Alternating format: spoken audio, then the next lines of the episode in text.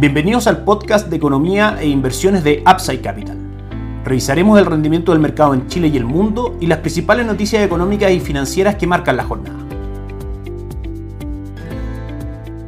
Muy buenas tardes, ¿cómo están ustedes? Soy Ramiro Galeano, fundador de Upside Capital. Les doy la bienvenida a otra edición más de mercados en Upside Capital. Hoy día martes y mañana miércoles vamos a estar realizando como siempre este podcast, como he acostumbrado el día viernes por ser día entre feriados. No lo vamos a realizar y ya volvemos con normalidad el día lunes. El Grupo de Política Monetaria sugiere mantener la tasa en reunión de este martes. Hoy día en la tarde, a las 6 de la tarde, tenemos el comunicado de la reunión del Banco Central de Chile respecto a su decisión de tasa política monetaria. Actualmente se encuentra en un 11.25% y recordemos que durante la última última reunión, la anterior, el Banco Central en su comunicado dijo que la tasa iba a estar en el 11.25% y así llegaba al techo de esta alza de tasa de política monetaria para controlar la inflación que llegamos a tener en Chile aproximadamente el 14%. Hemos visto que esos datos se han desacelerado y que lo más probable es que la tasa de política monetaria se mantenga, al igual que la recomendación del Grupo Política Monetaria y luego de eso en las próximas reuniones ya comience una normalización. En esto se basa nuestra estrategia de renta fija, renta fija local, que ha tenido retornos bastante atractivos durante el año, llegando prácticamente al 11%. Creemos que este escenario de alzas de tasas con instrumentos ya emitidos a muy buena tasa de interés es un buen escenario para generar retorno en ese tipo de instrumentos. El día de ayer tuvimos al cobre subiendo un 1.17%, en 3,82 dólares por libra de cobre. El dólar cerró en Chile en 898, subiendo 13 pesos y el IPSA cayó un 0.31% cerrando en 5.274 puntos. Si nos vamos al mercado el día de hoy, el dólar ha caído fuerte durante la jornada, se acerca nuevamente al soporte de 881 y en este minuto lo supera llegando a 887. Ese soporte es clave porque el precio del dólar se ha mantenido por arriba de esos niveles desde junio de este año. Si es que se produce una ruptura, vamos a llegar a niveles de 852 probablemente serían el próximo rango de precios que debería buscar en cuanto a cotizaciones el dólar peso. El cobre marca 3,82 en nuestras pantallas, subiendo un 0.83% durante el día de hoy. Las acciones locales caen un 0.9%, la acción que más sube el día de hoy es Falabella, que sube un 3.9%, Cuprum, que cae un 10%, y Sokimich Bay, la más transada, que cae hoy día un 4.18%, arrastrando por supuesto al índice por su importante presencia bursátil dentro de la composición del IPSA del índice local. El día viernes el retorno fue negativo en el Dow Jones, que cayó un 0.2%, también el S&P 500 y el Nasdaq cayó fuerte un 1.2%. Ayer también los mercados en Estados Unidos cayeron un 1.4%, el Dow Jones, el S&P 500 un 1.79%, y el Nasdaq un 1.93. Este mal registro tiene que ver con los datos que conocimos el día viernes, que al no haber podcast no comentamos, pero los comentamos el día de hoy, que fue la creación de empleo no agrícola en Estados Unidos, que creó 263 mil plazas de trabajo versus las 200 plazas que se esperaba que el mercado creara. Por debajo, eso sí, las 284 mil plazas que creó el mes anterior. La tasa de desempleo se mantuvo en el 3.7% y esto indica que el mercado del trabajo sigue siendo fuerte en Estados Unidos. Recordemos que lo que está esperando el mercado son datos macroeconómicos negativos que hablen de un enfriamiento de la economía de Estados Unidos y con eso apostar a que la Reserva Federal va a dejar de ser tan agresiva en su proceso de alza de tasas. Esta cifra apunta claramente a todo lo contrario y de ahí el mal rendimiento de los mercados el día viernes, lunes y hoy día también, como vamos a pasar a revisar en un segundo más. Respecto al calendario de noticias, ayer durante la mañana tuvimos PMI de servicios en España, Italia, Francia, Alemania y en la zona euro, también en el Reino Unido, todos ellos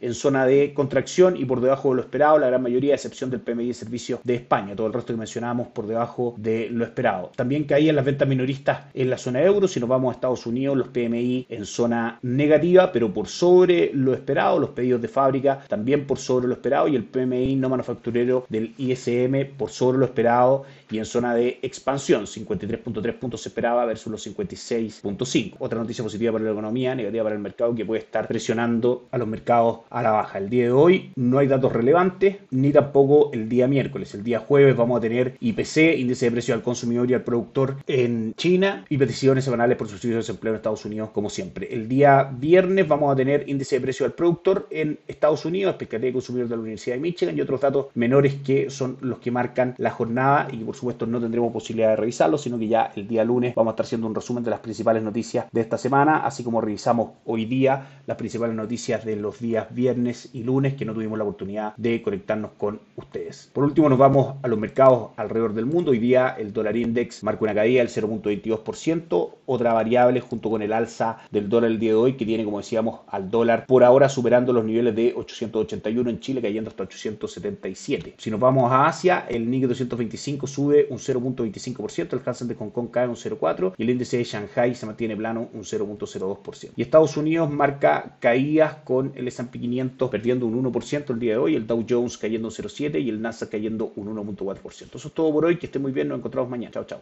Gracias por escuchar el podcast de Economía e Inversiones de Upside Capital.